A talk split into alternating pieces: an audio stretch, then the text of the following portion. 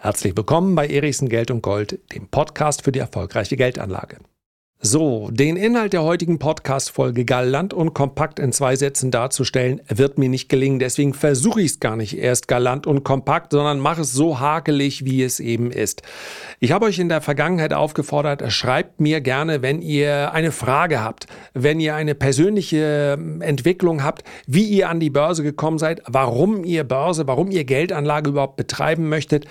Und genau das hat Timo gemacht. Nun kenne ich Timo allerdings schon etwas länger, denn er hat mich mal angeschrieben, weil ich ja ebenfalls an dieser Stelle gebeten habe, mich zu unterstützen beim Projekt Schule. Wie bringe ich Geldanlage, zumindest mal die Grundzüge, das Verständnis, wie bringe ich das in die Mittel- oder Oberstufe einer Schule rein? So, und darüber hatten wir dann einiges an Kontakt und wie sich im Laufe sehr viel später erst ergeben hat, ist aber Timos Geschichte, wie er sich dem Thema Börse genähert hat, eine durchaus dramatische.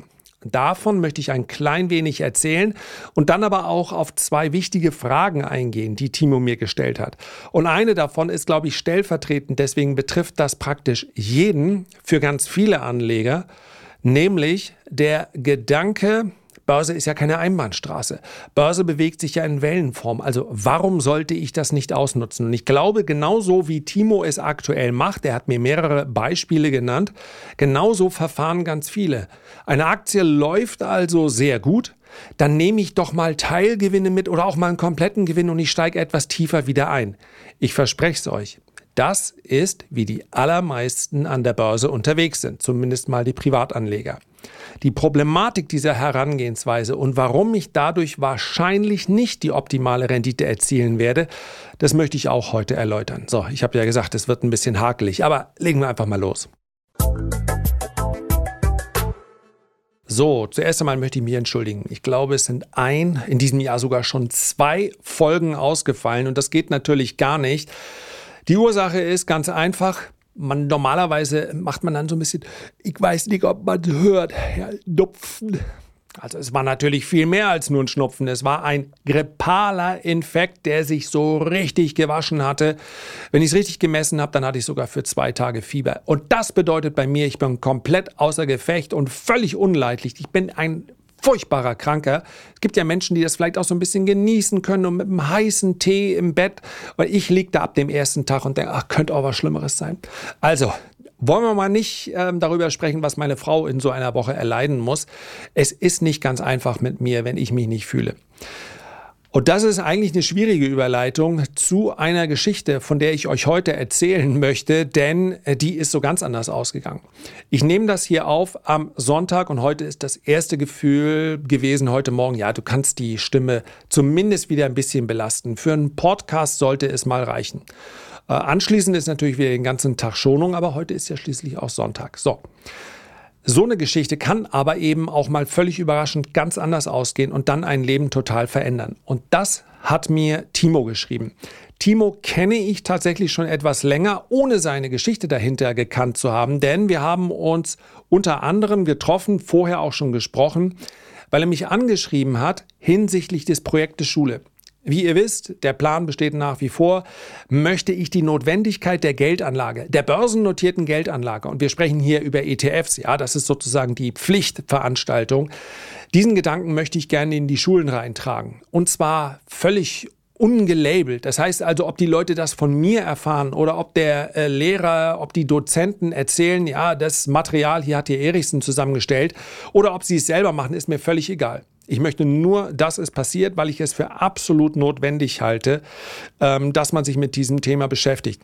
Denn es gibt für jemanden, der in dem Alter, also im jugendlichen Alter beginnt, spätestens dann aber, wenn er sein erstes Geld verdient, in der Ausbildung oder im Nebenjob, im Studium, gibt es, Achtung, mitschreiben, keine bessere, nicht fremdkapitalfinanzierte Geldanlage als die Anlage in Aktien und sehr gerne, da habe ich mich so ein klein wenig dran aufgerieben, ich meine, es ist freiwillig, das höre und ich höre es auch ganz gern, dass tatsächlich Herr Precht dann nochmal wiederholt, es sei etwas für Spekulanten. Das ist schlicht inhaltlich falsch und jemanden mit seinem Intellekt dürfte so etwas nicht wiederholen. Er ist aber herzlich zu so einer Schulstunde eingeladen, denn es dauert keine 45 Minuten, um das zu erklären.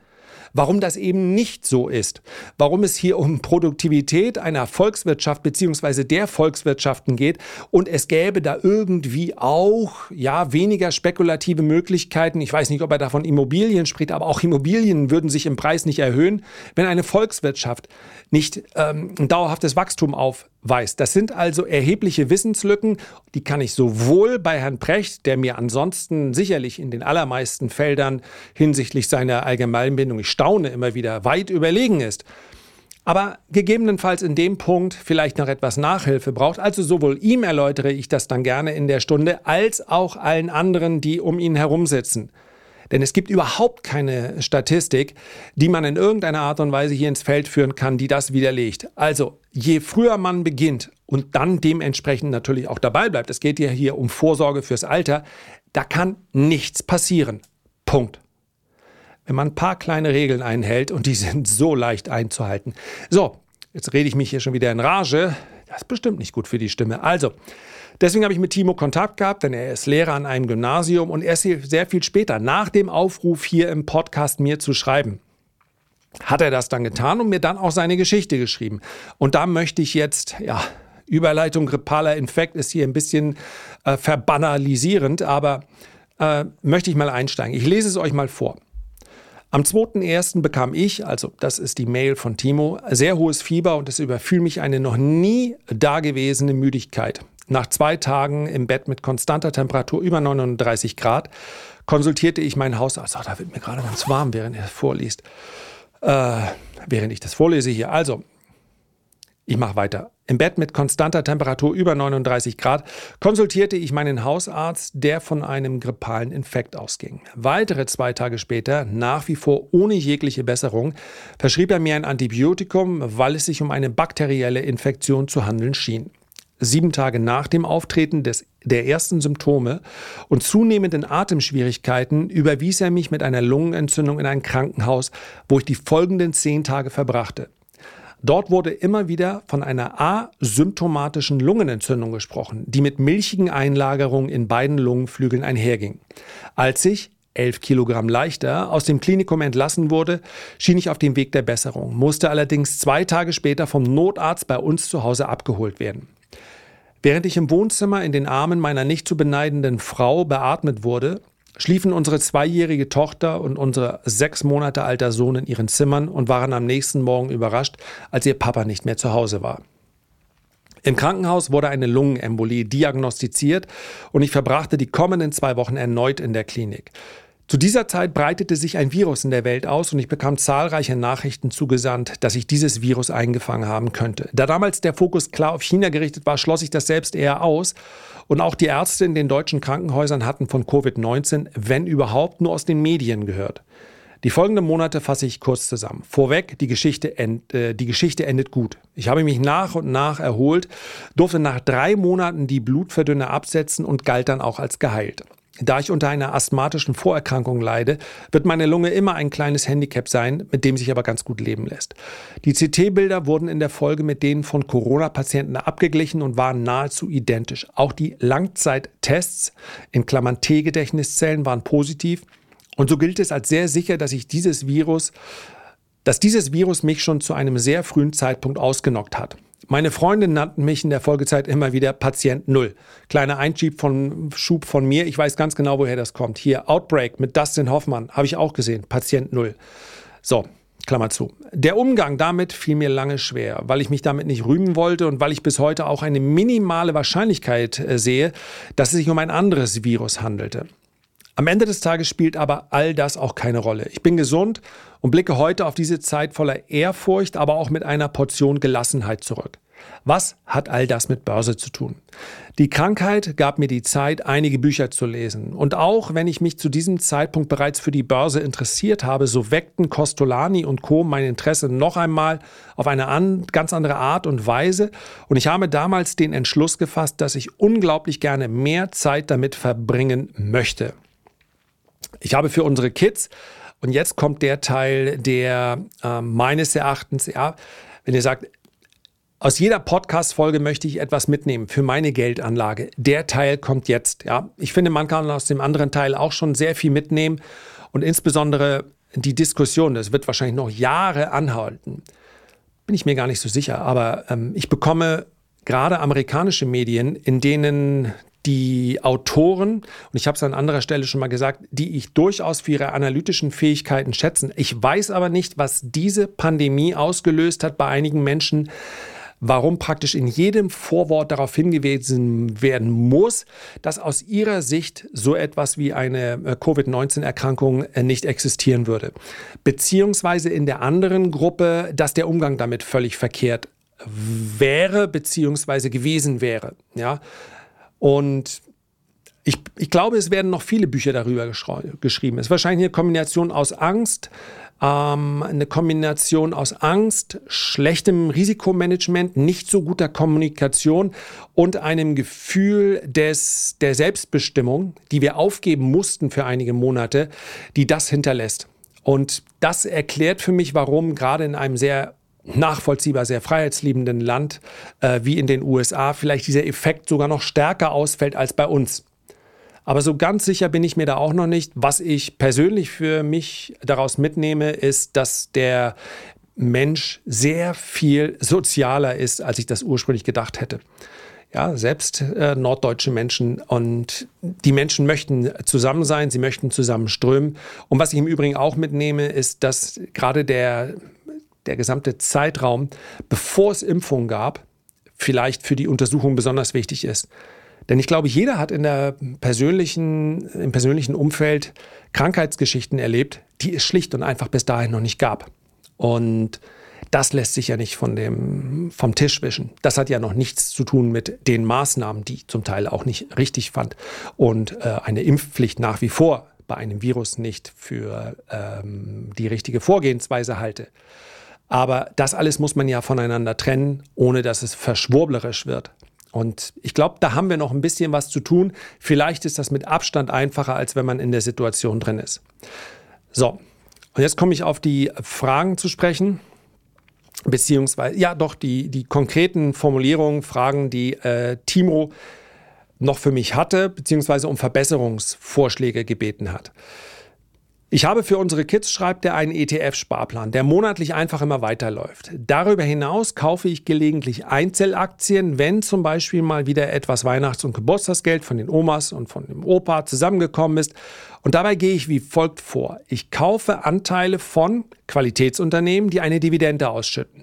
Außerdem achte ich auf den Preis und kaufe nur dann, wenn ich sie für angemessen bewertet oder günstig halte. Im Idealfall, im Optimalfall befindet sich der Aktienkurs dann noch auf oder in der Nähe einer technischen Unterstützung.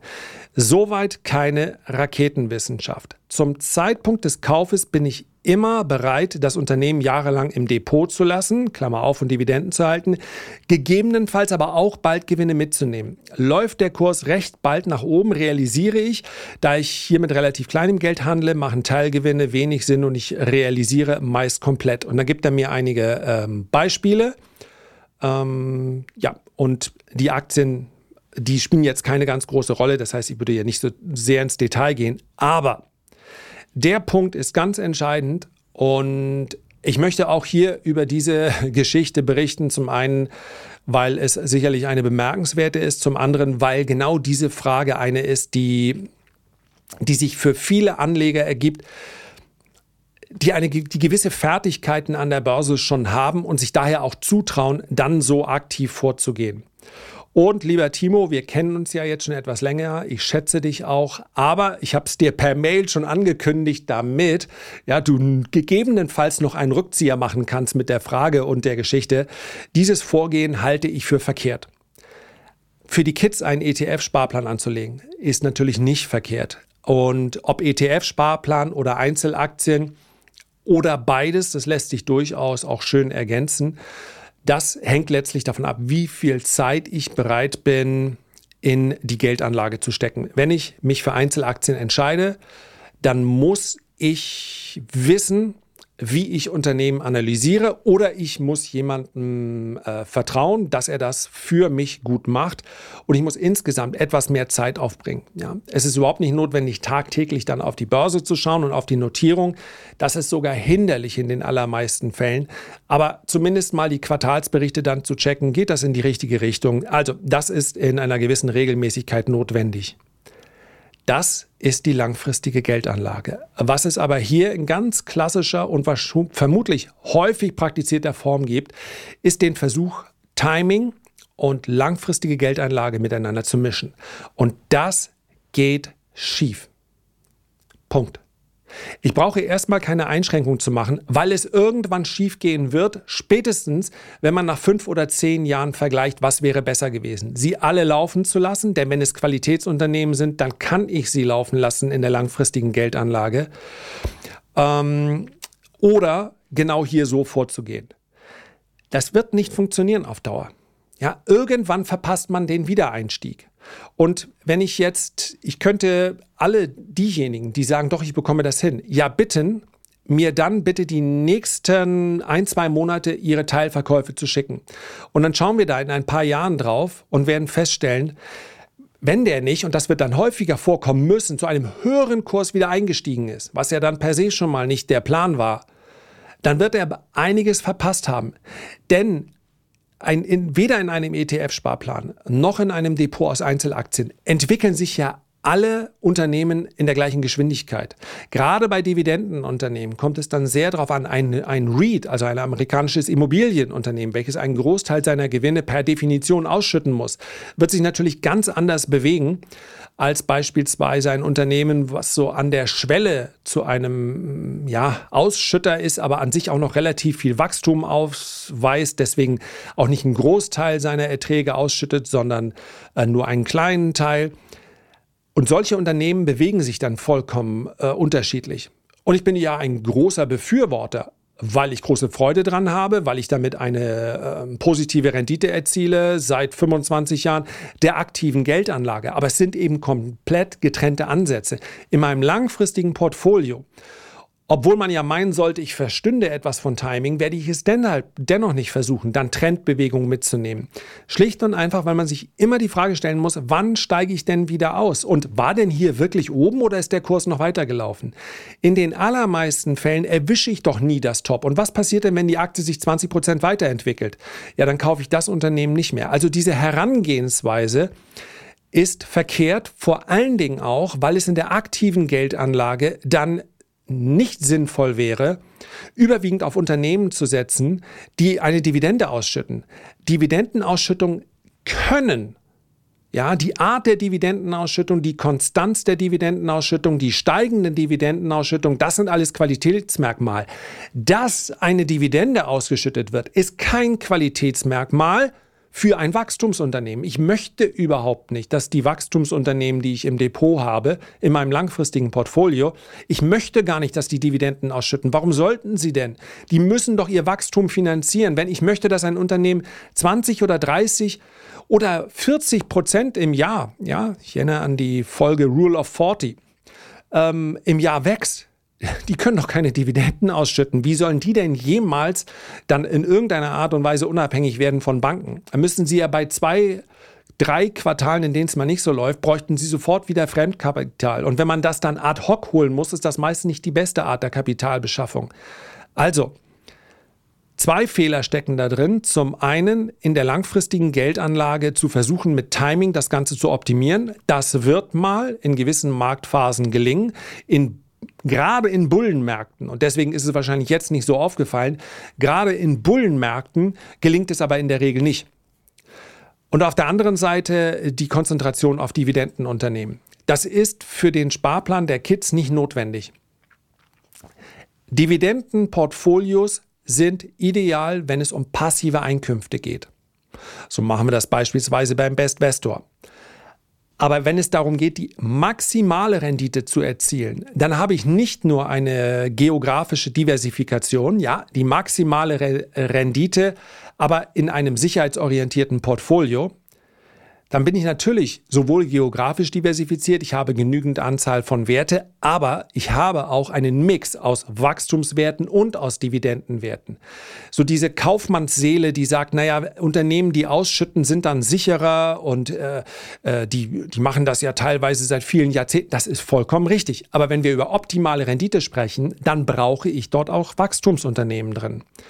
Und von daher, lieber Timo, du warst ja schon darauf vorbereitet, ähm, ich weiß auch aus vielen persönlichen Gesprächen, dass du mittlerweile auf diesem Feld einiges an Kompetenz hast. Aber diesen Punkt würde ich überdenken. Ja, das ist im Übrigen auch etwas, was mir immer wieder geschrieben wird. Auch von Lesern, die auch merken, wie ich diese Disziplinen voneinander trenne.